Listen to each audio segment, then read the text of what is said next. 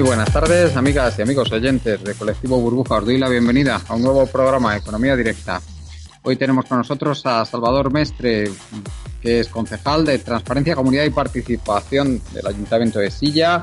También es el conductor, director de Politeia, del podcast Politeia y filósofo. Buenas tardes, Salva. Bienvenido otra vez a nuestro programa. Buenas tardes, Juan Carlos.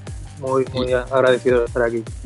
Gracias a ti, porque la verdad es que el tema es muy interesante. Ahora lo vamos a comentar después de presentar a nuestro segundo participante, que es un, desde luego, un habitual de economía directa, Jordi Llanos. Buenas tardes, Jordi. Hola, buenas tardes a todos. Hoy vamos a hablar eh, de una iniciativa interesantísima que, bueno, ha empezado en, en Silla una que se llama, que es una moneda social, el Gallet, promovida, el promotor principal de esta moneda, pues lo tenemos aquí, eh, Salva, y nos vas a explicar, Salva, lo primero a mí me gustaría, porque habrá gente que no conozca lo que es una moneda social y que nos expliques un poquito lo, lo, primero, ¿qué, eh, qué es una moneda social qué, y por qué se ha promovido, con qué interés se ha promovido esta moneda social, qué ¿Qué utilidad crees que va a tener? Y ya en los días que lleva funcionando, ¿qué, podemos decir? Porque lleva, si no me equivoco, desde el 26, ¿no? Funcionando desde el 26 del mes pasado. Sí, desde el lunes. A ver, antes de entrar en, materia, porque a lo mejor me has, asustado un poco cuando me has dicho que definiera lo que es una moneda social. No, no me considero con tanta autoridad como para establecer una definición que sea sólida y defendible.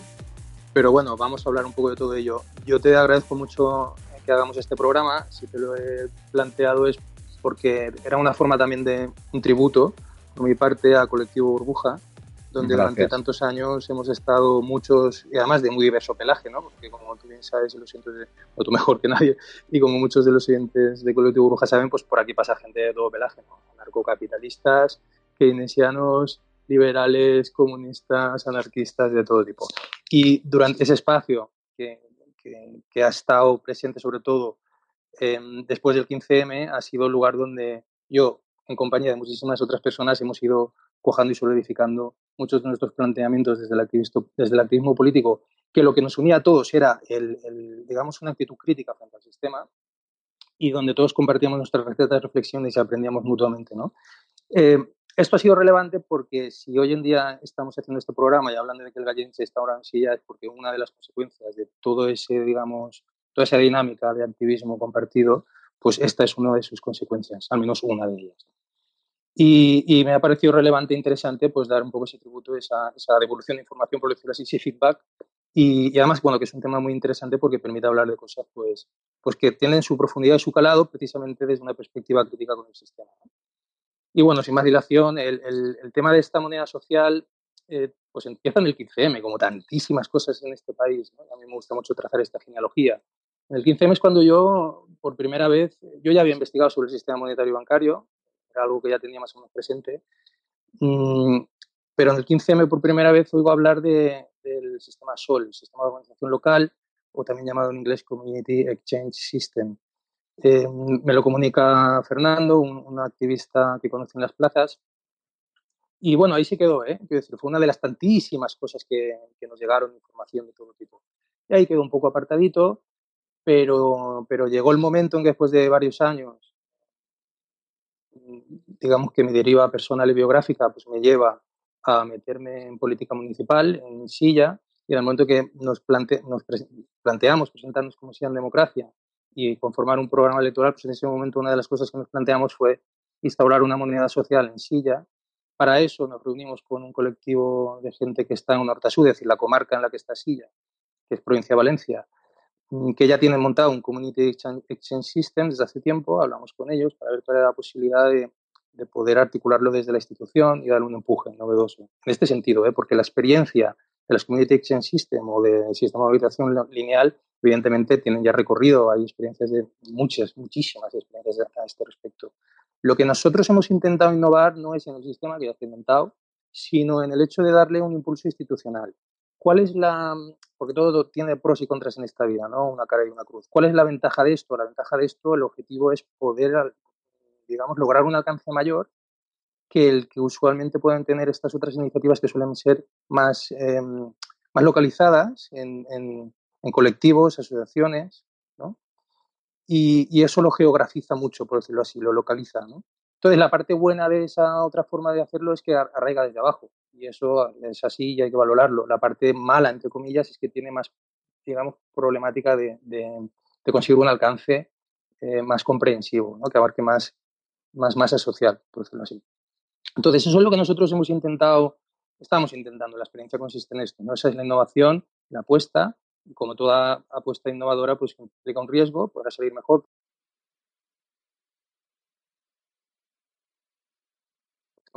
Lo ponemos encima de la mesa y a ver qué pasa. Eh, ¿cuál, es ¿Cuál ha sido la forma de conquistar un poco eh, no quiero decir, ¿cuál ha sido la forma de tratar de innovar desde la institución para poder llevar este sistema de intercambio comunitario con moneda social a, una masa de población grande que trascienda los colectivos a nivel de repercusión social? Pues ha sido conquistando, la idea ha sido conquistar el espacio de las redes sociales, del mundo digital, es decir, darle un soporte digital en una, plataforma web eh, y darle una forma de red social por decirlo así, donde uno se registra así tan fácil y sencillo y intuitivo como te puedes registrar en un Facebook, un Instagram, un Twitter. Y una vez entras con tu perfil, pues eh, automáticamente, y ahí aquí ya empezamos a hablar de cosas serias, automáticamente se te asigna un saldo de 300 gallettes. Que por qué lo hemos llamado gallet también a lo mejor es relevante, tiene su relevancia el gallet para, para la gente que vive en la comunidad valenciana, eh, muy probablemente les suene a muchísimas, muchísimas de estas personas.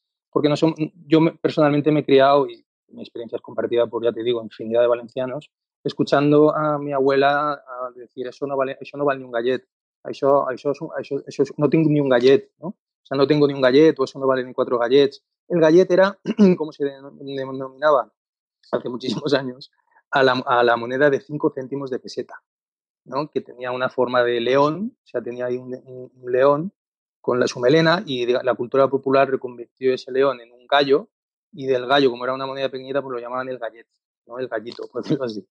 Entonces, eh, nos estuvimos planteando si poner también el chavo o el quinset, que eran también así monedas de fracciones de peseta, ¿no? Pero decía, bueno, nos quedamos con el gallet. ¿Por qué esto? Porque digamos que simbólicamente hemos intentado recuperar ese espíritu de, de convivencia comunitaria, de cooperación vecinal y de solidaridad mutua que ha animado siempre tradicionalmente la vida en los pueblos y en las comunidades, digamos, rurales y sobre en los pueblos, ¿no?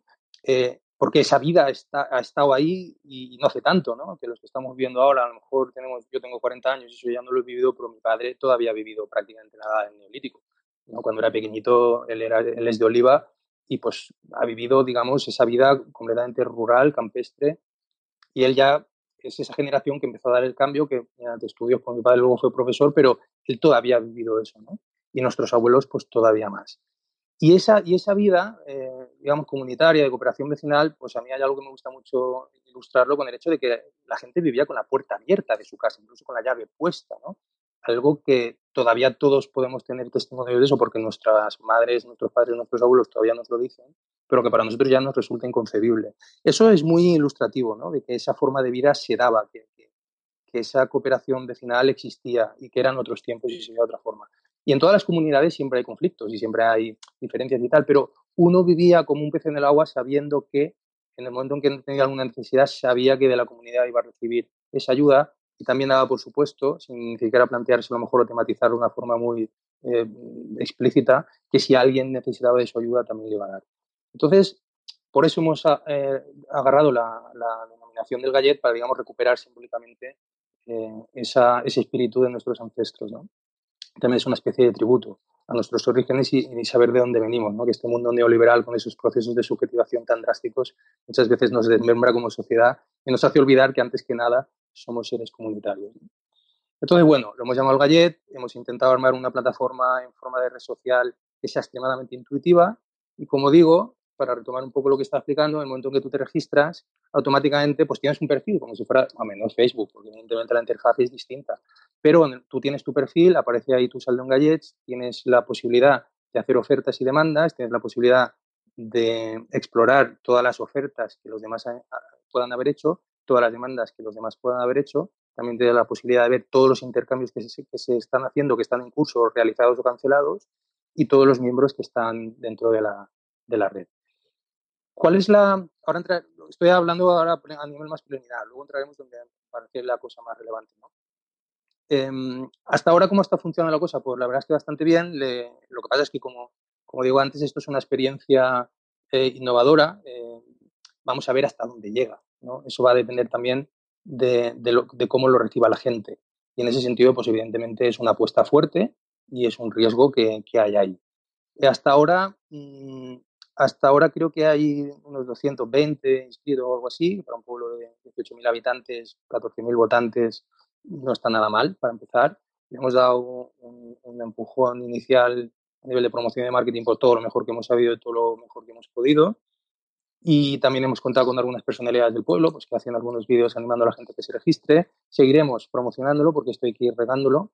Pero bueno, intercambios ya se están haciendo, ¿no? Es decir, no sé si han, cerrado ya unos 20 o 30. La verdad es que hace un par de días que no hago recuento y no lo he estado investigando, pero bueno, la cosa va avanzando, ¿no?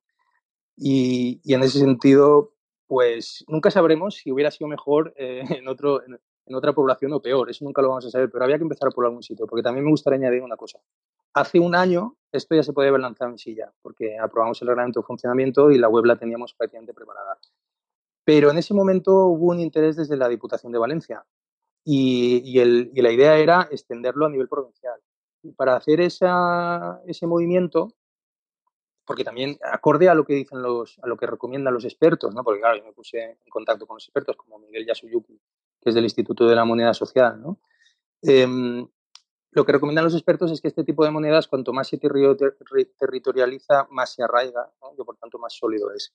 Entonces, bueno, mm, optamos por, digamos, dejar el tupper en el congelador y, y, explorar y tratar de transitar esa vía institucional que tiene todas sus complejidades legales, que las cosas de Palacio van despacio, no lo siguiente. O sea, cuando entras dentro de la institución es una cosa, macho. La primera lección que aprendes es la de la paciencia hasta límites insospechados. Entonces, bueno, nos dispusimos a, a bregar con, en esa maraña de selvática de, de las minucias legales para ver cuál era la fórmula que se le podía encontrar. Para hacer eso, constituimos un grupo promotor donde conseguimos aglutinar a diversos municipios de la provincia de Valencia y con una diversidad ideológica de color partidista mm, pues muy grande. Y eso es una cosa que nos parecía una cosa muy potente. Sin ir más lejos, y Mm, Parrey, que está en la Besilla, estaba, estaba en ese grupo promotor, la alcaldía es de Compromís, estaba Masanasa, que, que, es un pueblo también cercano a Silla, que la alcaldía es del PP, estaba Torrent, que es una ciudad enorme de 80.000 habitantes, que la alcaldía es del Partido Socialista, estaba Valencia también, a través de Berto Jaramillo, que es el diputado de gobierno, de gobierno abierto de la Diputación, pero que también es concejal de Valencia en Común, de participación, y aquí me dejo, sí, me dejo a Moixent, que el alcalde es de Ciudadanos.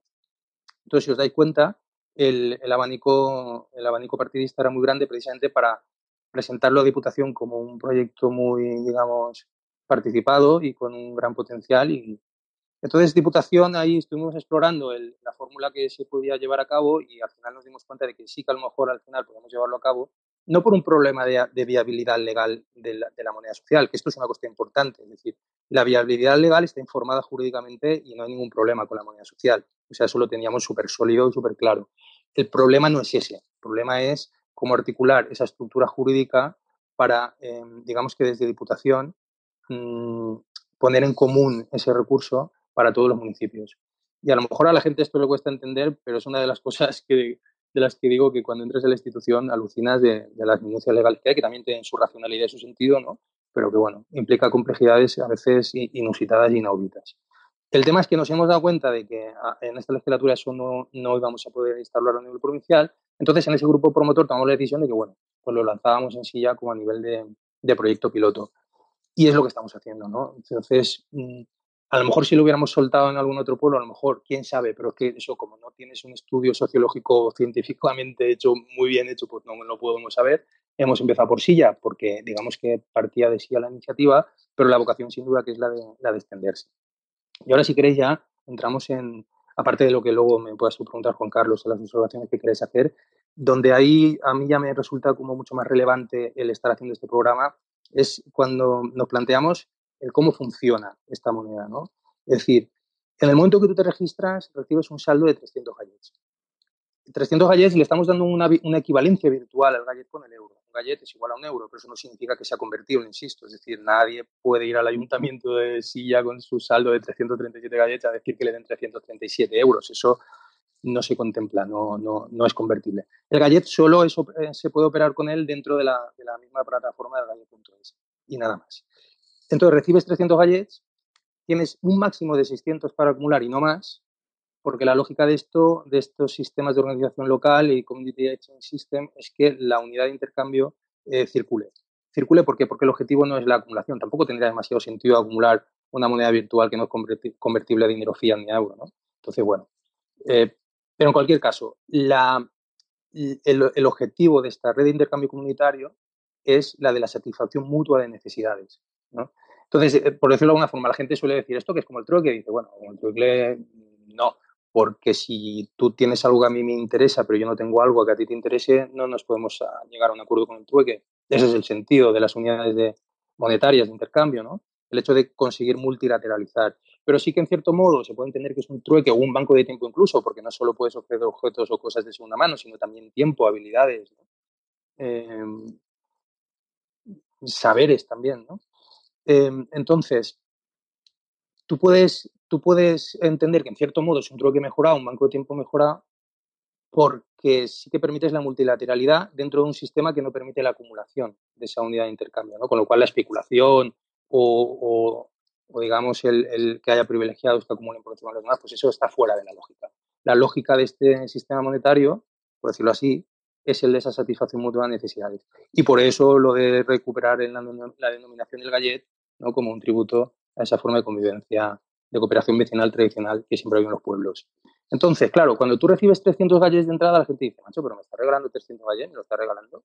Y bueno, mm, ahí es donde em, empieza la, la reflexión interesante he estado pasándome por los, por los eh, institutos del pueblo para, para explicarle a los jóvenes, porque claro, a partir de 14 años la ley ya le permite interactuar en esta plataforma, tiene responsabilidad penal, porque ya la ley les habilita a que den su consentimiento para el tratamiento de sus datos mm, y no veíamos ningún motivo para excluirlos ¿no? de, de, esta comunidad de intercambio. Entonces, bueno, no solo de 14, sino de 15, 16, 17, me di cuenta que la forma más sencilla de explicarles esto era, la, era la siguiente forma.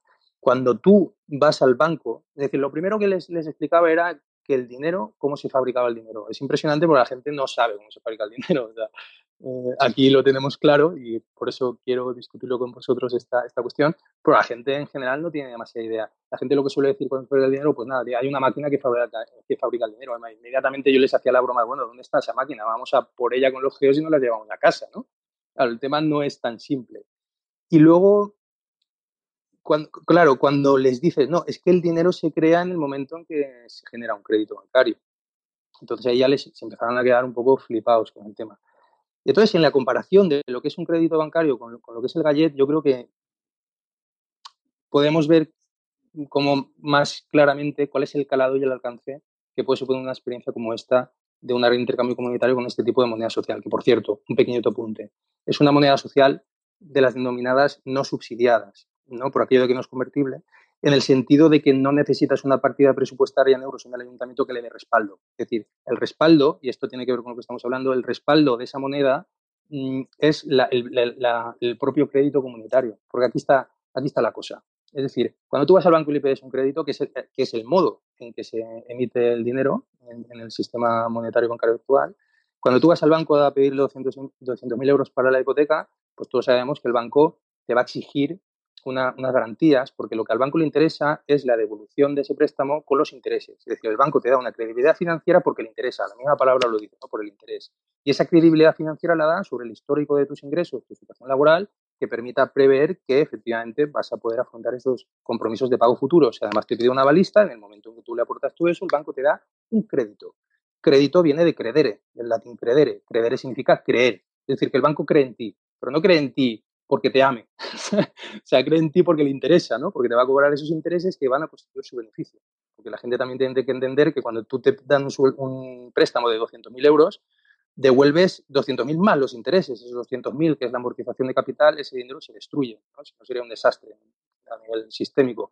Pero esos 100.000 más que a, lo mejor has pagado a lo, largo de 20 años como interés del banco, ese es el beneficio que se saca al banco. ¿no? Entonces el banco te da, cree en ti financieramente por, interés, dentro de la lógica del lucro, privado, ¿no? que este sistema pues, está, legitimando legalmente, porque está estructurado así.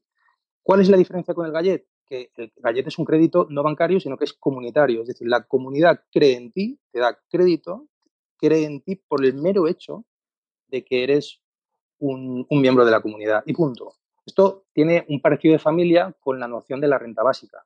Es decir, por el mero hecho de que eres ciudadano y se te presume la dignidad de ser humano, se te, se te intenta garantizar un mínimo vital.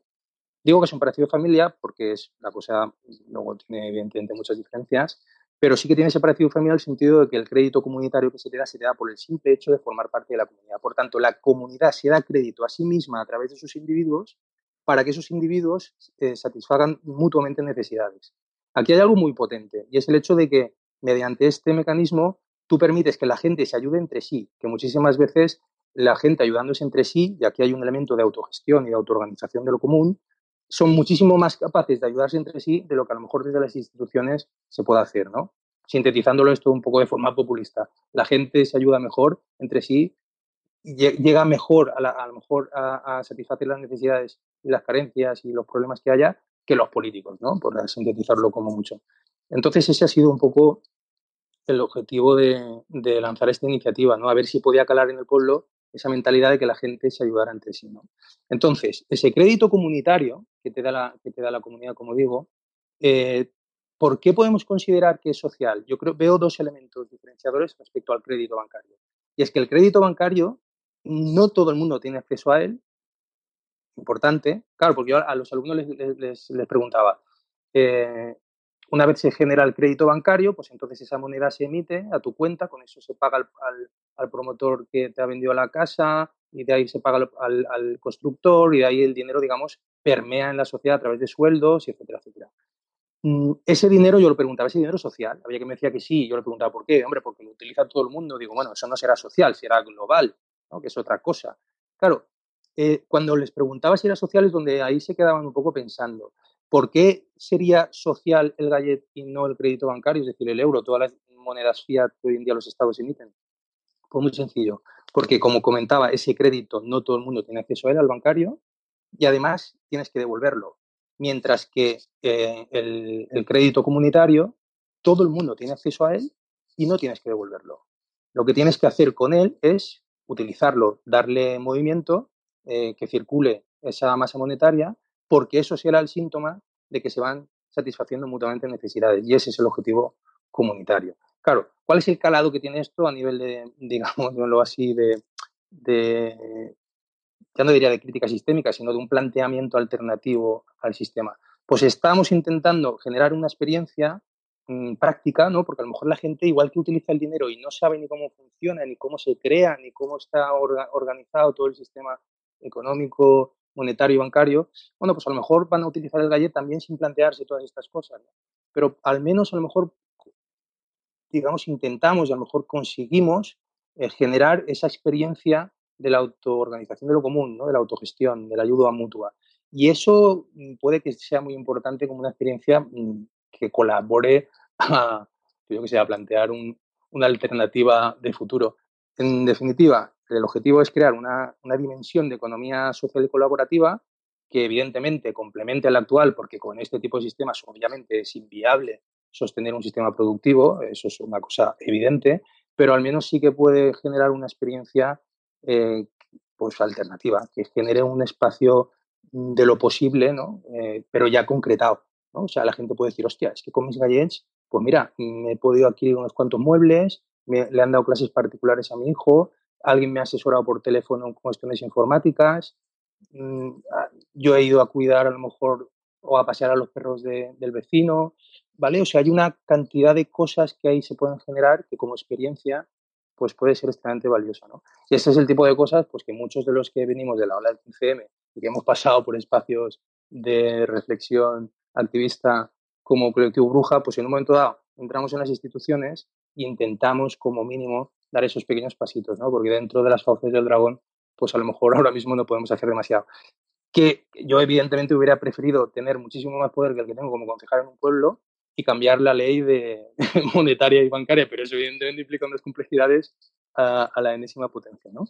Y nada, yo creo que por ahora, Juan Carlos, la exposición creo que más o menos lo plantea sí, todo. Sí, sí, además eh, muy interesante sobre todo en lo que respecta a, esa dimensión comunitaria ¿no? de esta moneda social, que yo creo que, Jordi, que, que, nos podrías hablar un poquito de ello y si quieres, por supuesto, añadir cualquier otra cosa que creas que es relevante. Adelante, Jordi.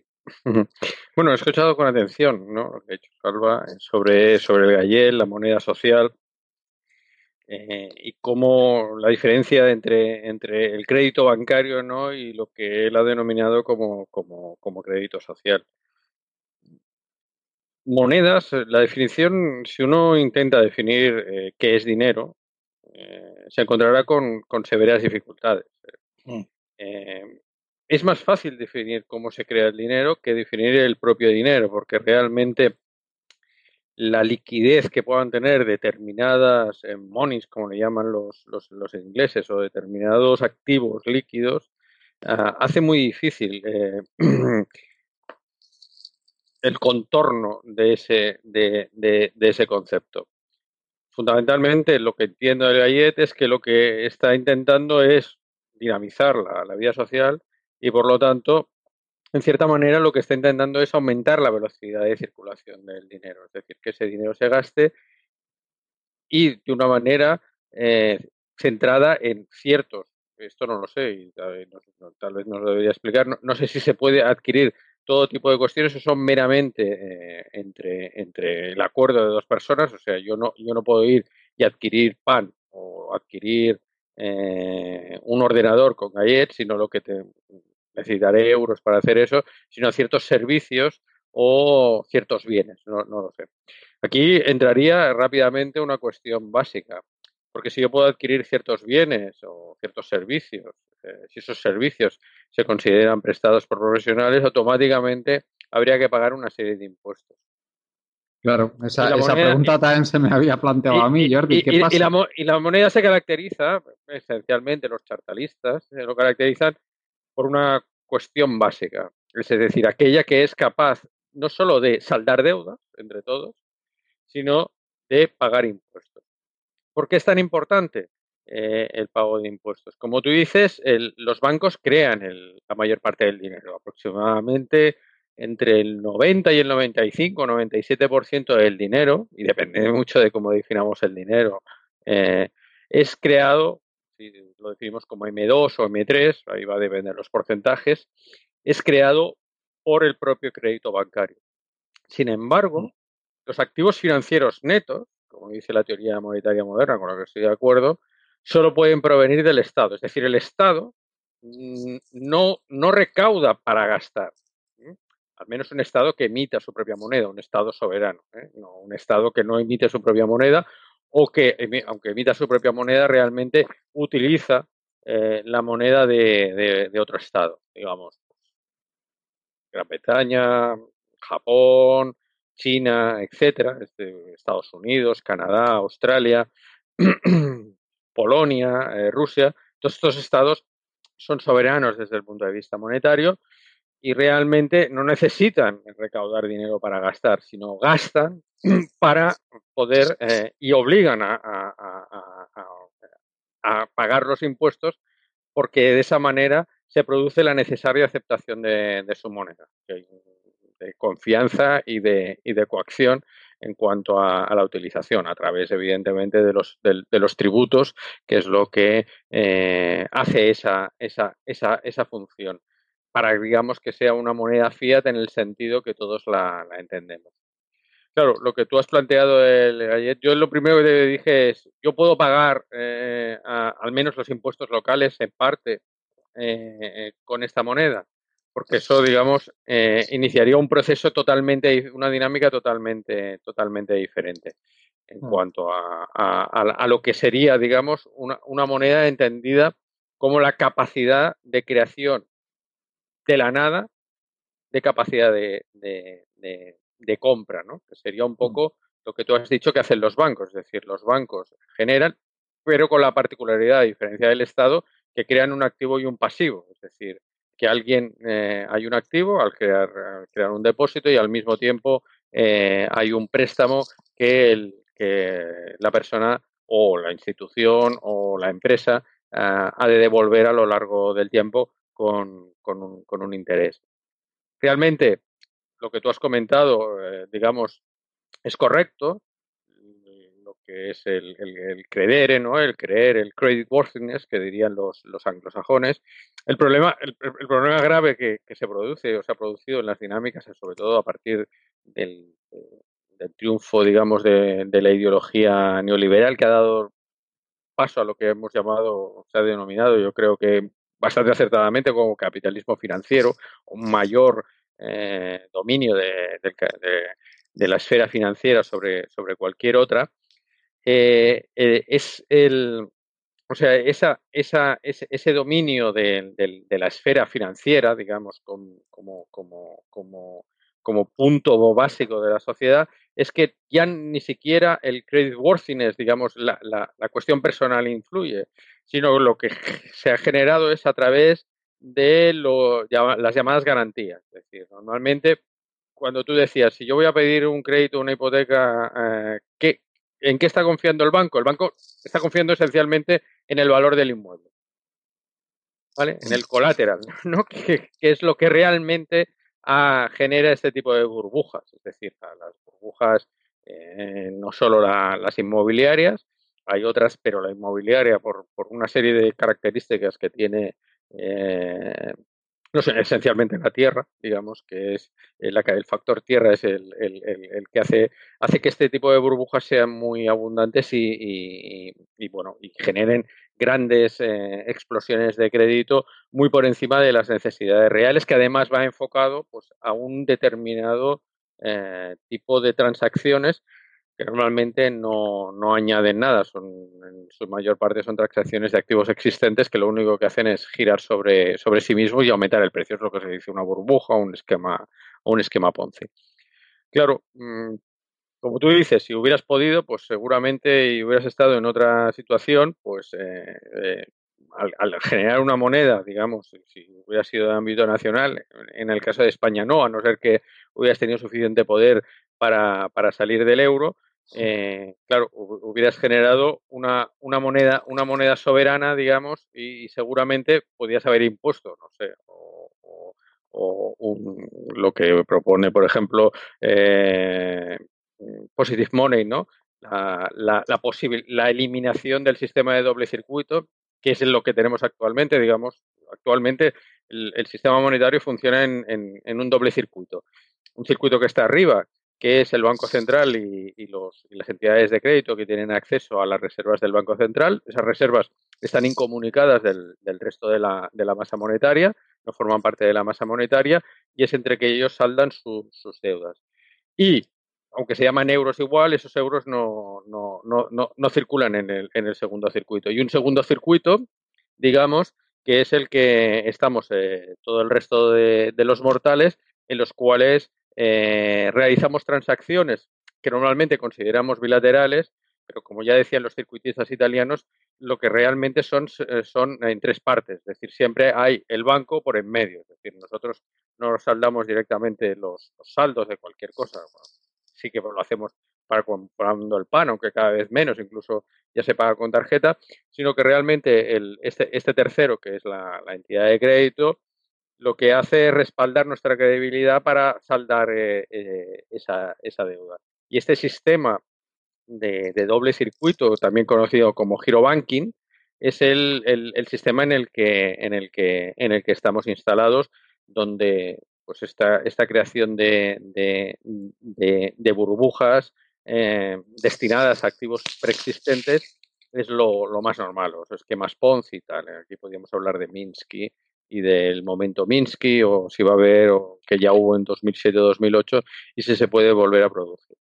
Lo que entiendo que la, que la moneda social que, estáis, que, estáis, eh, que estáis proponiendo, digamos, se orienta sobre todo, a diferencia del crédito bancario, que como digo, no, no, no está enfocado fundamentalmente a, la, a, lo que diga, diríamos va enfocado al aumento del PIB, del Producto Interior Bruto, es decir, a las transacciones normales, sino a transacciones que están fuera de, ese circuito, que son si yo compro una casa usada o compro cosas que ya tal, eso no añade, excepto la comisión que puede ir a, ese, a, ese, a ese Producto Interior Bruto, no va a añadir nada a eso. Sin embargo, lo que hace eh, esa moneda es eh, dinamizar y, digamos, eh, como existe capacidad sobrante y, realmente el, Estado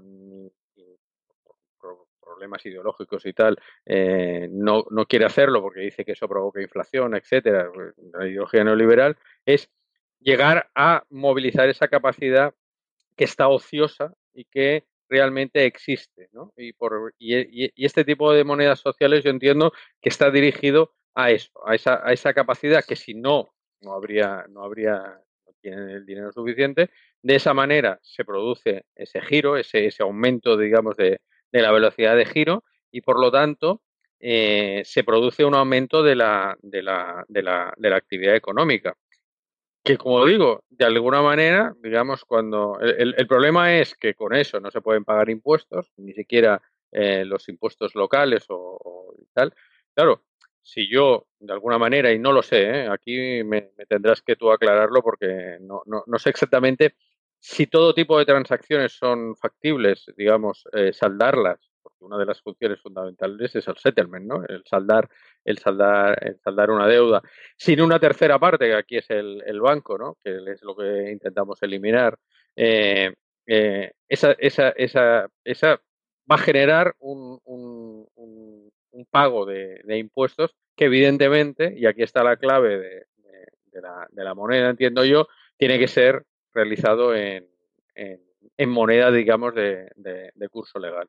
Que como tú bien has dicho y como yo he dicho, eh, fundamentalmente es creada por los bancos privados ¿eh? Eh, y no como la mayor parte de gente piensa de alguna manera la máquina, pero en el fondo la máquina, digamos que tal, es que el gobierno de alguna manera es el que está creando ese dinero. Y eso no es cierto. Es decir, el Banco Central crea reservas, pero las reservas como ya he dicho, no, no, no circulan entre, en, en, la sociedad. La masa monetaria, digamos, que nosotros utilizamos, no está formada de reservas. Las reservas se saldan y, aunque es verdad que la teoría del multiplicador bancario dice que el aumento de reservas lo que hace es aumentar la base monetaria, ya se ha demostrado, digamos, fehacientemente que esa, que esa, que esa teoría o ese, ese modelo del multiplicador bancario es completamente falaz. De hecho, mm. hay bastantes estudios que, que, que que prueban que, se, que, se, que el multiplicador no, no, no, no, no funciona. Y que realmente los bancos crean por encima, es decir, y prestan sobre todo actividades, digamos, no productivas. Y yo entiendo que lo que estáis intentando, o se intenta con las monedas sociales, a decir que aquí en Barcelona, cuando eh, subió la, la, alcaldesa Colau, pues sí. una, una, de las propuestas iniciales que no se ha llevado a término también era una moneda social, digamos, para intentar dinamizar eh, ciertos sectores eh, donde la falta, digamos, de, euros eh, de curso legal impedían. Eso es una demostración bastante clara de que el dinero canalizado hacia ciertos lugares por las decisiones de muy poca gente, además de carácter privado, con el respaldo público, sin, ningún, sin ninguna contraprestación, es decir, al final los bancos están respaldados, como se vio en 2007 y 2008, por el dinero público. El, Estado al final va a rescatar a los acreedores en contra de los deudores y eh, estos simplemente no, pagan nada, es decir, pagan muy, muy poco por esa, por esa garantía estatal de los depósitos y de las garantías que ofrecen, por ejemplo, eh, como colaterals para, para, el, para la obtención de reservas por parte de los bancos. Esto es, un tema que creo que hemos hablado aquí largo y tendido en, economía directa y en colectivo programas del colectivo burbuja. Y, y, y, yo creo que el, el, hecho de sacudir el árbol, eh, por decirlo de alguna manera, es, es, bueno. Pero hay que tener muy en cuenta eh, que esto, eh, que cualquier moneda social, al final tiene, lo, lo, cualquier moneda, digamos, social, entiendo que la, la moneda ha sido privatizada, pero precisamente la recuperación de la soberanía monetaria por parte de, de, los ciudadanos a través del Estado, pero por parte de los ciudadanos es recuperar el, el, el derecho a señoreaje que debería tener y que debería recaer en, el conjunto de la sociedad. Y iniciativas como la vuestra yo creo que son, que son positivas, pero que evidentemente nos dejan lejos, ¿no? digamos, de lo que podría ser el, el objetivo. Pero ayudan, y eso es lo muy importante, a comprender o a intentar empezar a destruir eh, las ideas preconcebidas sobre el sistema monetario. Y eso yo creo que es tal vez lo más importante, más que la propia, es, es pues eso que has ido tú a explicar a los colegios y la gente se sorprendía, ¿no? Y realmente el que la gente se empiece a hacer preguntas yo creo que es lo más importante.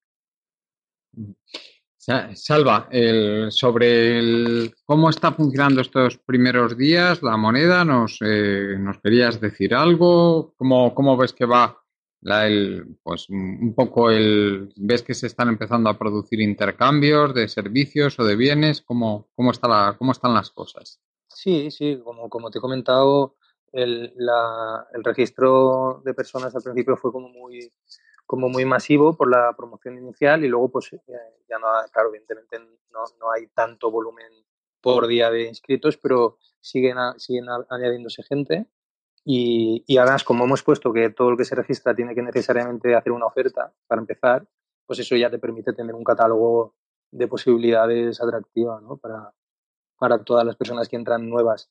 Como te comentaba, sí, ya se están haciendo intercambios. Yo de hecho tengo uno pendiente, ¿no? Porque claro, yo tenía algunas cosas en Wallapop, pues bueno, si como las tenía en Wallapop, pues las he puesto aquí. Y entonces me va a dar igual venderlas en un sitio que intercambiarlas en el otro. Eh, entonces, bien, va funcionando. Estamos al principio y, pues no sé si ahora se han cerrado, porque no sé si eran 12, 15, 18 intercambios. Es que te digo que hace un par de días, como estoy ahora de puente, hace un par de días que he desconectado y no te sé actualizarlo ahora los datos. Pero bueno, va funcionando, va funcionando en un pueblo que es pequeño. Y el tema de intercambio, lo que ha dicho Jordi de, prestación de servicios por parte de profesionales, ¿esto cómo, cómo lo tenéis? Eh, porque eso de, cara, de cara a tema impositivo y tal, eh, pues claro, se entiende que tú tienes unas cosas tuyas en Wallapop, las vendes, pues eso te da lo mismo venderlas por ahí, ¿no? Eso no tiene ninguna repercusión fiscal, pero claro, el que se dedica profesionalmente al tema, ahí eso sí que habrá que eh, no sé, habrá que hacerlo de otra manera, imagino. A ver, eh, yo he ido tomando notas eh, de todo lo que ha dicho Jordi y hay mogollón de cosas que quiero comentar al respecto. una, De ellas, una, de, ellas, efectivamente, es esta. A ver, mm, es que como he comentado, el gallet es una moneda no subsidiada, es decir, no tiene un respaldo en forma de partida presupuestaria que el ayuntamiento, en el momento que hace su presupuesto, imaginaros que pusiera una partida que dijera 20.000 euros para darle respaldo a la moneda social. De modo que en un momento dado tú podrías, de hecho hay un ejemplo de moneda subsidiada es la que se, la que se canaliza a través de las ayudas sociales. Eh, em, tú puedes hacer que la gente que viene a servicios sociales le das una moneda social que solo puede ser consumida en determinados o en los comercios del pueblo. Entonces esos comercios aceptan esa moneda porque saben que luego pueden ir al ayuntamiento a intercambiarla por euros ya sea intercambiarla o directamente pagar sus impuestos municipales con esa moneda. ¿Qué es lo que hace el ayuntamiento cuando le llega esa moneda? Pues utiliza la partida presupuestaria para darle respaldo, porque evidentemente luego el ayuntamiento, cuando tiene, cuando tiene que dar cuenta de su contabilidad al Ministerio del Interior y, manejar su, tesorería y su contabilidad, evidentemente la ley no le permite contar, o sea, contabilizar una moneda social que se ha sacado en el pueblo, ¿no? porque no, no lo permite, así de claro, no puedes hacerlo. Ese sería un ejemplo de moneda subsidiada. ¿Qué permite la moneda subsidiada? Fortalecer el comercio local. Es decir, que la ayuda que yo le doy a esa persona sé que solo la podrá tener en determinados sitios y que quedará, por tanto, dentro del pueblo. Es una medida que es interesante, mm, tiene sus características y su idiosincrasia, y, pero no es esta, es decir, es otra cosa. Esta es no subsidiada, tiene una pretensión de universalidad, no simplemente, digamos, asistencial, ¿no? Y tiene características distintas para entrar un poco ya en el tema de, lo de la fiscalidad y tal, como os he comentado antes, esto está informado jurídicamente en el sentido de que la, moneda es viable, pero no está pensada para, profesionales. Hay una, o sea, legalmente el marco, ah, pues hace, o sea, este, este, tema lo trabajamos hace ya seis u ocho meses, no lo tengo fresco, pero hay, hay una directiva europea que abre el espacio a la economía colaborativa y luego eso se concreta en una legislación española que también está vigente que digamos que da cobertura a esa economía colaborativa. La economía colaborativa se define porque no tiene una, porque no tiene una vocación de lucro, ¿no? y lo que tú intercambias en esa economía colaborativa no se define como, es decir, mm, tú no te dedicas habitualmente a ello, no tienes una habitualidad, ¿no? Entonces, mm, no tienes que estar dado de alta para intercambiar unas naranjas en la puerta de tu casa. Tienes que estar dado de alta en ningún sitio. Con lo cual, como tú bien decías, la fiscalidad ahí prácticamente no opera, ¿no? O sea, no... En cualquier caso, si operara, sería una responsabilidad del usuario, no de la plataforma, que simplemente es una intermediación, ¿vale? Pero ahí, digamos que Hacienda, pues efectivamente, igual que no entra en Wallapop, pues, pues hombre, pues podía entrar o no entrar en función de cómo estuviera la legislación, ¿no? Pero mm, lo que es eh, claro, porque tú piensas, el gallet, si no es convertible a euro, ¿qué interés, vas a flipar con esto, ¿eh? pero ¿qué interés podría tener para un profesional? En principio, ninguno. Porque dices, hombre, yo con gallets no voy a poder pagar impuestos ni a proveedores, ¿no? Con lo cual, ni, ni, salarios, con lo cual, en principio, no tendría ningún interés. Bueno, pues es curioso cómo me he dado cuenta de que los, los algunos comerciantes, porque esto es como toda la vida, tú puedes verlo como un problema o como una oportunidad. Entonces, a lo mejor hay quien se plantea que el gallet le puede suponer una competencia, pero hay quien lo ve como una oportunidad. Antes os he puesto un ejemplo de algunas ofertas que hay ahora mismo. Una es asesoramiento telefónico informático. Entonces tú te imaginas ese tipo que tiene una tienda informática y para los ratos que esté, digamos, en el mostrador sin hacer nada especial, pues está dispuesto a coger el teléfono a, cambio de gadgets para asesorar informáticamente y eso que se saca de más. Es decir, esa persona lo ha visto como una oportunidad. ¿Qué podrá hacer con esos gadgets? Evidentemente no meterlos dentro del ciclo eh, económico de su negocio, pero sí que los podrá utilizar luego él personalmente dentro de la plataforma del gadget, pues a lo mejor para adquirir una mesita de noche, un espejo o, que le hagan un recado, ¿vale? O que le ayuden a, montar un mueble, por ejemplo, cualquier cosa. También hay gente que, una persona que tiene un bar que se plantea eh, mm, mediante gallets a, dar bonos descuentos de cubatas en su local.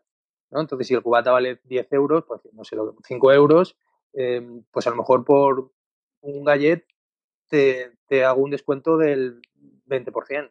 Y entonces vienes con ese descuento que me has comprado en un gallet y con ese bono te lo imprimes, va tu nombre, yo lo ficho y en lugar de 5 euros, pues te cobro 4.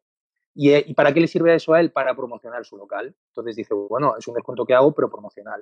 Es decir, que la gente le ve la oportunidad y ya le sacan, aparte de, digamos, la utilidad evidente, espontánea y intuitivamente obvia, pero la gente le busca las, las vueltas, ¿no? Porque efectivamente lo que está creando es un mercadito. En un mercadito eso es imprevisible prácticamente lo que la inventiva de la gente ahí o las necesidades o la ocurrencia puede, puede ahí desplegarse ¿no? y aparecer. Entonces, no está pensado para profesionales, no puedes pagar impuestos porque tampoco es, eh, forma parte del circuito de lo, de lo, digamos, de la economía formal, por decirlo así. Pero hay varias cosas más que quería comentar. Eh, en este sentido, eh, ¿cuál es el sentido último del Galle? Pues como os he dicho antes, cohesionar la comunidad esto es importante. O sea, el objetivo es cohesionar la comunidad eh, mediante una experiencia eh, monetaria comunitaria que ponga en duda, o sea, que cree una experiencia, unas experiencias que pongan en duda o que pongan al menos en cuestión, como antes comentaba Jordi, el sistema vigente. Eh, y, digamos, en la dirección de, una recuperación de la, de la, solidaridad y de la convivencia. y esto es profundamente político. Es decir, cuando tú haces comunidad y creas comunidad y tejes comunidad, eso es profundamente político en el mejor de, su sentido. Pero al mismo tiempo que ese es el objetivo prioritario, ¿cuál es la primera consecuencia colateral inmediata que aparece? Pues que las personas más desfavorecidas son las que más se van a favorecer de esto. Si tú cohesionas a la comunidad, sus individuos más desfavorecidos serán los que obtendrán más directamente los beneficios de esto. Entonces, no es que se haya pensado de una forma asistencial, como el ejemplo de la moneda Mm, que os he antes. Su, su, su vocación última y profunda no es eh, asistencial, pero sin embargo es quizá su primera consecuencia más espectacular, ¿no? Porque cuando tú tienes un sueldo de 1.000 o 1.500 euros, que te den 100 euros más, bueno, depende, no estamos para tirar, eh, tal como está la cosa, no estamos para tirar 100 euros a la basura, pero no es lo mismo tener 1.400 euros de sueldo y que te den 100 o 200 euros que tener 500 euros o 700 euros con dos hijos, una casa que pagar, eh, que esté sola a lo mejor esa mujer o, ese hombre, mm, en ese caso, eh, que tú puedas hacer intercambios por un valor estimado en euros de 100, 200 o 300 euros al mes, puede ser un balón de oxígeno brutal. Entonces, desde ese punto de vista, ese beneficio asistencial se da de una forma indirecta, porque si tratas de cohesionar la comunidad, es más que probable que esa consecuencia se dé. Por eso, en servicios sociales del ayuntamiento, toda persona que entre se le está informando de esto, ¿no? Para que, para que se pueda inscribir.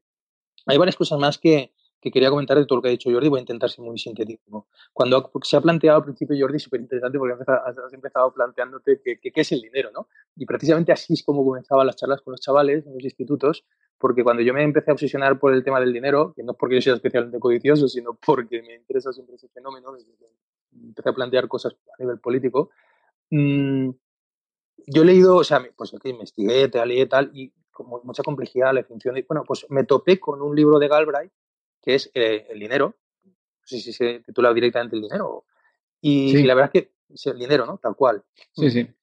Y en, ese, y en ese libro yo pensaba que me iba a definir el dinero y que iba a ser una reflexión muy ahí, filosófica profunda y para nada. O sea, el tipo se ventila en realidad que es el dinero en una primera frase y luego se dedica a contarte todos los ciclos de, burbujas em, que hubo en, en, América del Norte, ¿no? Súper interesante ese libro.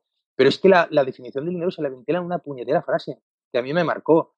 Y además el niño decía, mira, el dinero a fin de cuentas es lo que te dan a cambio de algo, punto. O lo que das a cambio de algo.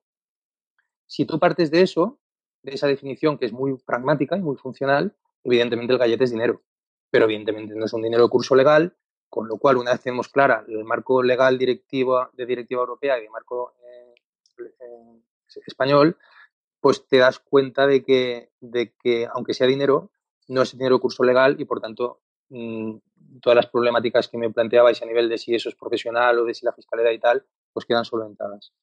Luego hay, más cosas que quería comentar muy rápidamente. Ha habido, me ha, me ha encantado cuando Jordi ha, ha, dicho esto de que el la, la, explicación esta del multiplicador monetario como, como forma de, pues eso, de, de, de, crear nuevo dinero que es falsa, evidentemente. Yo recuerdo haberlo reflexionado hace un, hace un tiempo, si, si el, es que es contradictorio que si el respaldo del dinero es la deuda, porque el dinero se crea en el momento en que tú firmas un título, un título financiero. El momento en que tú firmas tu hipoteca, el momento en que plasmas tu puñetera firma en ese papel, ese papel pasa a ser un título financiero, que es lo que luego a lo mejor se vende en derivados financieros y tal, porque es un objeto mercantilizable, porque es una, es una promesa futura de pago.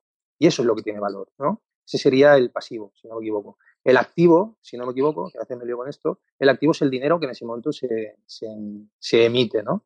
Entonces, claro, si esa es la lógica de la emisión monetaria, ¿para qué demonios necesitas un multiplicador, eh, un multiplicador, ¿cómo se llamaría? ¿Un multiplicador monetario o, bancario? Bueno, ese multiplicador eh, ya no tiene ningún sentido, porque ese multiplicador se supone que es sobre las, sobre, sobre las reservas que tiene el propio banco dentro de esa lógica intuitiva que dice que el banco lo que hace es que presta lo que los demás depositantes dejan en el banco, ¿no? Y como eso sabemos, eso es falso. Entonces, lo del multiplicador tendría sentido si efectivamente la base de lo que el, banco presta es, lo que sus clientes le depositan en el banco, ¿no?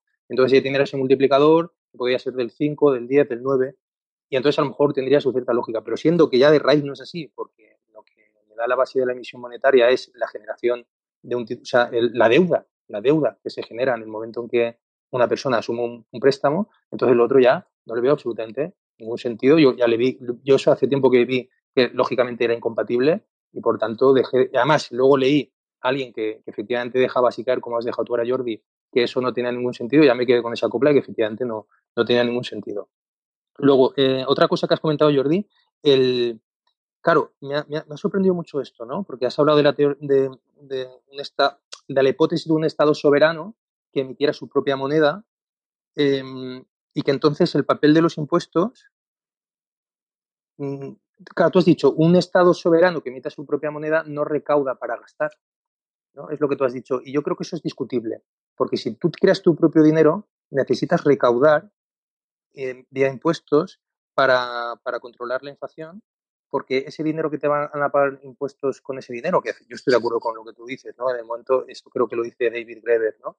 El momento en que un Estado emite una moneda y exige el pago de los impuestos con esa moneda, le da esa legitimidad mediante la coacción estatal.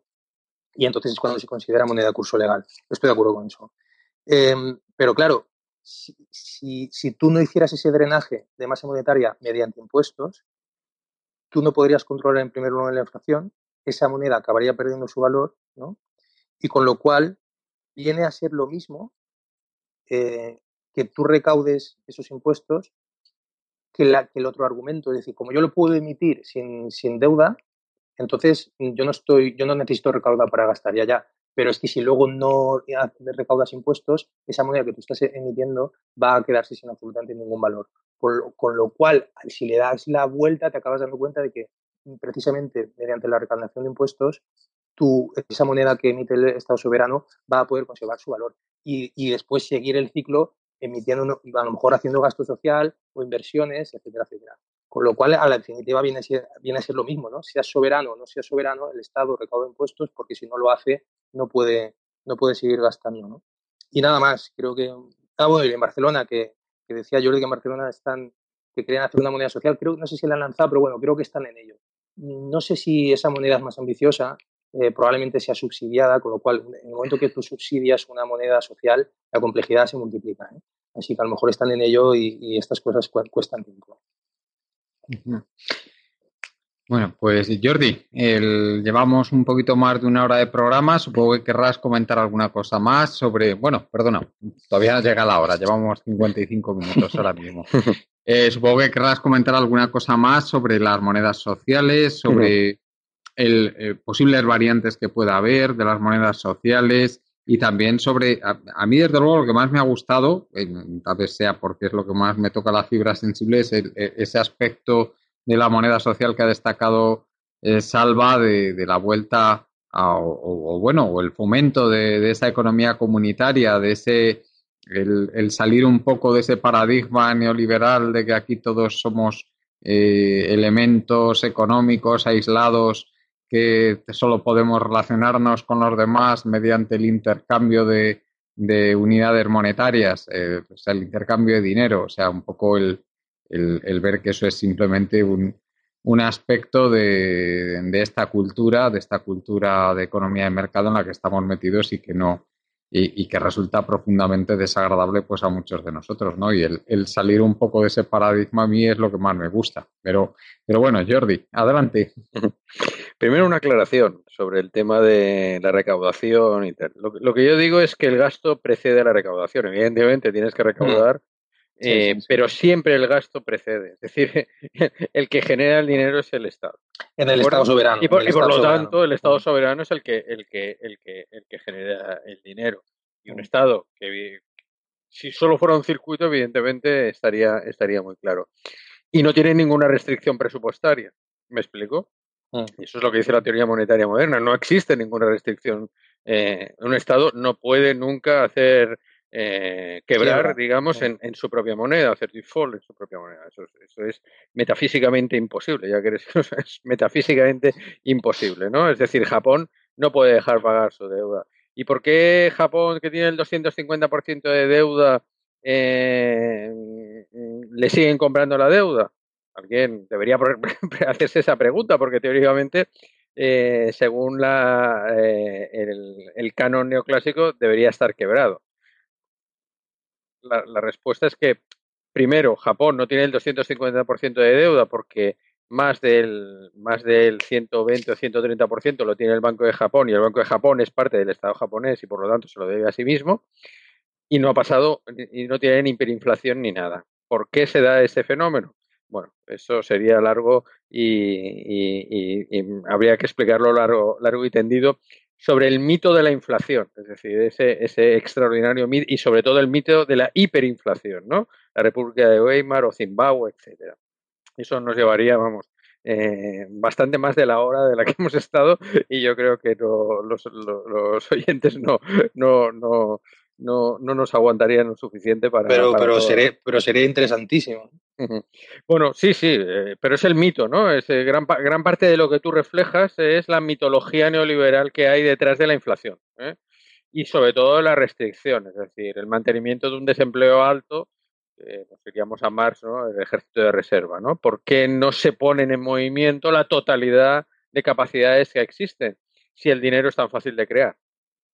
Y se moviliza eso. Entonces, este tipo de respuestas ya y sobre todo ya desde el punto de vista de la economía ecológica, si nos interesa hacer eso, es decir, una de las cosas importantes de la moneda social, yo creo que es que basa la idea en la cooperación versus la competencia, ¿no? Y eso yo creo que es importante, digamos a un nivel ya más básico, más subyacente de lo que es eh, pues eh, que mediante la competencia eh, no es de no es de la generosidad del carnicero que obtenemos, sino de su egoísmo. ¿Os suena todo esto, no? A la riqueza de las naciones de Adam Smith.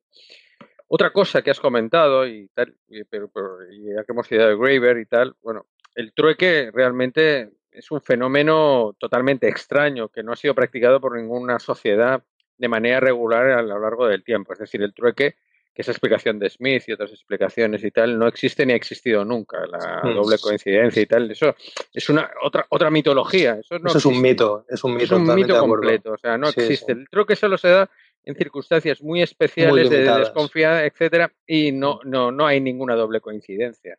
De hecho, lo que se genera es crédito. Yo te hago algo y tú después ya me lo devolverás con un favor, ¿no? Mm. Y eso ah, evidentemente se transforma y tal, pero eh, digamos que el trueque, la, historia así del trueque... Lo conocí, así lo conocí yo en la agonía de ese tipo de sociedad que llegué a conocer cuando era un niño en, la Castilla rural. Así tal y como lo cuentas, Jordi. Evidentemente. Lo que pasa que, bueno, ese, ese mito ha sido muy, bueno, nace de precisamente de Adam Smith y bueno, ha sido reproducido de manera indefinida. Pero yo, decía que, el tema de la cooperación es, importante versus la competencia, es decir, gran parte de, la idea de la economía, que es eh, que por, por, mor del imperialismo económico se convierte en el todo relevante, mm, dejando a la sociedad y a la naturaleza como meros sirvientes suyos, es decir, los economistas dibujarían un esquema donde la economía es todo y, hay, habría cosas pequeñas por dentro que sería la naturaleza, la sociedad, etcétera, que puede ser sacrificada. Es decir, y en que cuando el mito, célebre frase, hemos vivido por encima de y esto no se puede pagar, son estupideces manifiestas. Es decir, esto no se puede pagar. ¿Qué significa esto no se puede pagar? No hay suficiente mano de obra, no hay suficientes máquinas, no hay esto no se puede pagar. ¿Qué coño significa? Con perdón, ¿eh? O sea, ¿qué significa? Porque la gente dice este tipo de frases absolutamente, aparte de la, mitología de que el Estado es como una familia y no puede gastar por encima, lo cual es una tontería, como poner el ejemplo de Japón o de Estados Unidos o de Gran Bretaña, etcétera. Durante las guerras, automáticamente todos los frenos se liberan y los estados pueden tener el 200, el 300% de deuda sin que haya, sin que se pare nada y no se va a parar nada por razones, digamos, que creo que hemos explicado aquí eh, largo, largo, largo y tendido. El problema es que el cambio de mentalidad requiere, o el cambio de paradigma, más que de mentalidad, de, de, las cosas, requiere mucho trabajo, mucho picar piedra. Y ese picar piedra pues comienza desde luego, yo creo que con gran acierto, desde, desde, desde el ámbito más básico que es el, que es el municipal. Por desgracia, claro, necesitaríamos pues mucho, mucha gente haciendo ese servicio, porque por contra eh, existe eh, grandes órganos de propaganda. Yo hace poco publiqué en, Autonomía y Bien Vivir una entrada sobre la, eh, creo que fue el 1 de octubre, el 1 de octubre era, el Día de la Educación Financiera y donde el Banco de España, la Comisión Nacional del Mercado de Valores, como eh, vicarios, digamos, de, los grandes poderes financieros, eh, siguen propagando las ideas que acabamos de decir ahora, que son completamente el multiplicador bancario, el trueque, etcétera. Si vais a, la, web de, educación financiera y de, que, propone el Banco de España con dinero público, bueno, se, se siguen propagando ese, ese, ese tipo de mitos.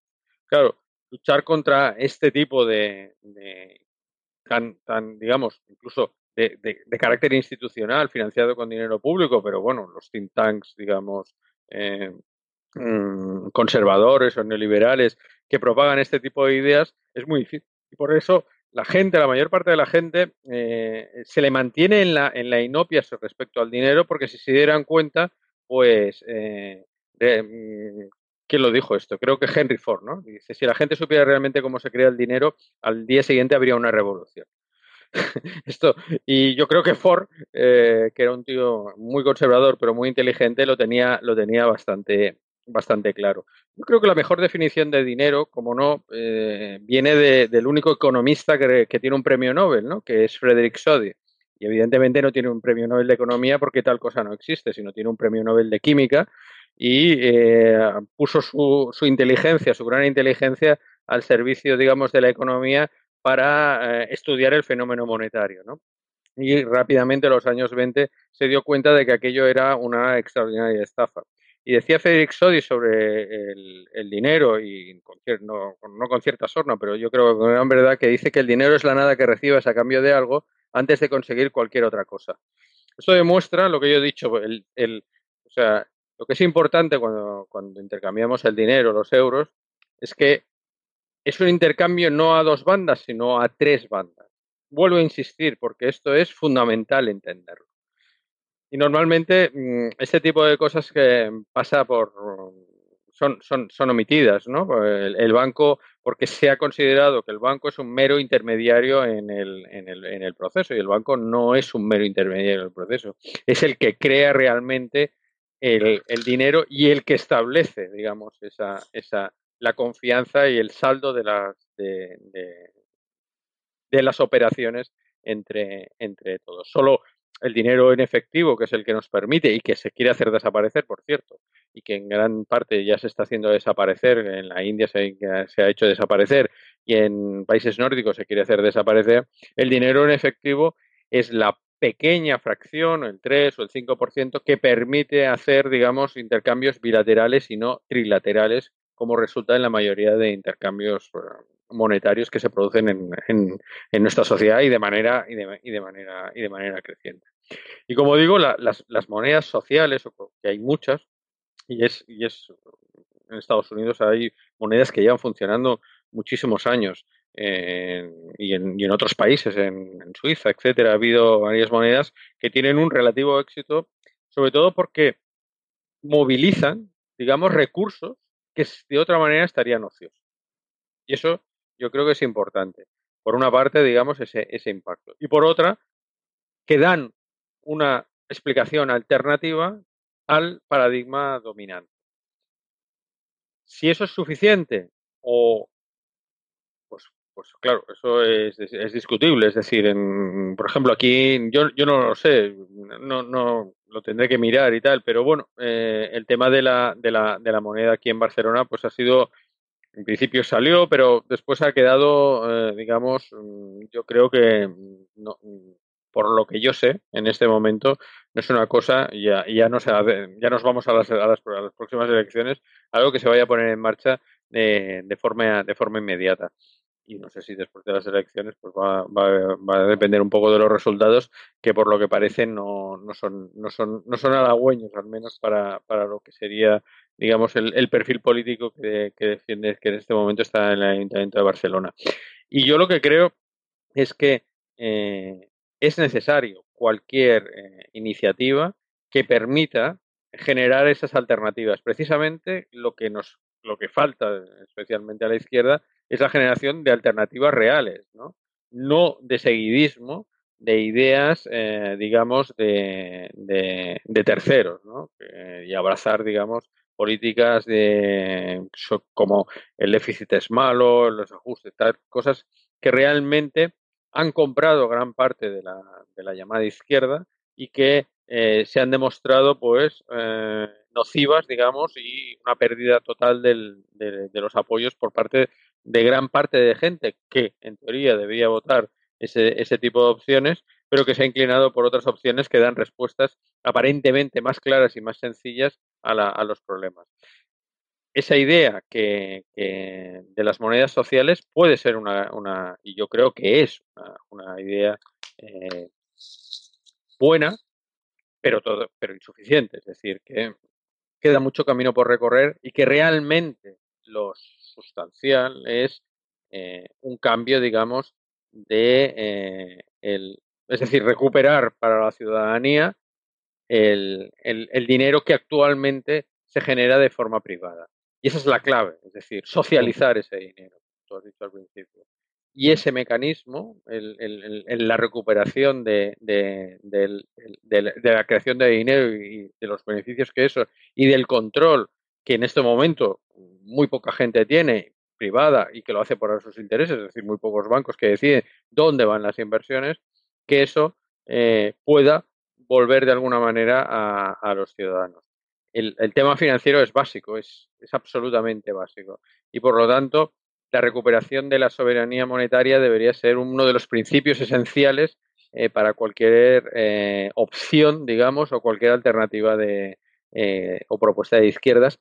Y a mí me parece que, por desgracia, ese salto, digamos, aunque hay propuestas como las monedas sociales, estamos muy lejos de darlo y eso, digamos, impide la, construcción de, alternativas reales a discursos que ahora se están construyendo que son bastante fáciles eh, y que están ganando muchos adeptos. Y eso es un, es un gran peligro. Y el tema financiero es uno de los, de los, de los ejes, de los, eh, es la, es, yo diría que es la clave de bóveda del sistema, porque estamos en un capitalismo financiero y yo creo que es acertado, y la clave de bóveda del sistema es ese poder que poseen las instituciones privadas de generar dinero, por lo tanto, de generar capacidad adquisitiva ex nihilo, de la nada, y por lo tanto, de comprar voluntades. Al final, eh, el dinero eh, no es tanto la acumulación, la capacidad de, sino es sobre todo, como eh, dicen Nietzsche y Wilcher, es capital as power, ¿no? Al final es el poder lo, esencial. Y esa capacidad que tiene el mundo financiero de, de, acaparar poder es sin duda lo más peligroso y lo que nos está llevando a situación a las situaciones que ahora estamos y, y que parece que tienden a empeorar, ¿no? Desde mi punto de vista.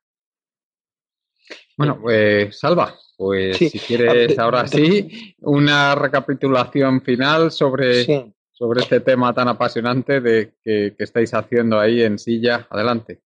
Sí, a ver, eh, retomar muy rápidamente cosas que ha dicho Jordi. Efectivamente, mm, esta moneda social lo que te permite es movilizar recursos en reserva. O sea, gente que está en paro a lo mejor o que, no encuentra trabajo, pues tiene tiempo que puede dedicar precisamente a interaccionar eh, ofreciendo objetos o servicios y, a su propio tiempo que le, que le sobra eh, en ese momento para entrar en ese circuito económico y poder también satisfacer necesidades. Pasa lo mismo con los objetos, ¿no? Objetos viejos que ya no necesitamos, pues en cierto modo podemos reutilizar y reciclar también mediante el intercambio comunitario. Quizá por esto la Cátedra de Economía del Bien Común de la Universidad de Valencia pues ha respaldado desde el primer momento el Gallén, ¿no? De hecho, ha intervenido conmigo en un par de entrevistas radiofónicas eh, Joan Ramón Sanchís, que es su catedrático, y desde el primer momento que conoció esta, esta iniciativa, pues se ha comprometido a respaldarla siempre públicamente en todo lo que él ha podido, ¿no? Hay una pregunta que yo le haría muy rápida a Jordi. Cuando él está hablando de que la moneda de curso legal siempre es entre tres partes, ¿no? Porque siempre está el, intermediario del banco que digamos que le da credibilidad a esa transacción. Eh, en el caso del Gallet, eh, cuando se hace una transacción, si tú vienes a mi casa, te llevas mi mesita de noche, en ese momento tú entras a tu perfil, eh, aprietas un botón y me pagas. Y mi saldo que tenía 300 pasa a tener 350 y el tuyo que tenía 300 pasa a tener 250. Ahí la intermediación es de una web que ha puesto el ayuntamiento.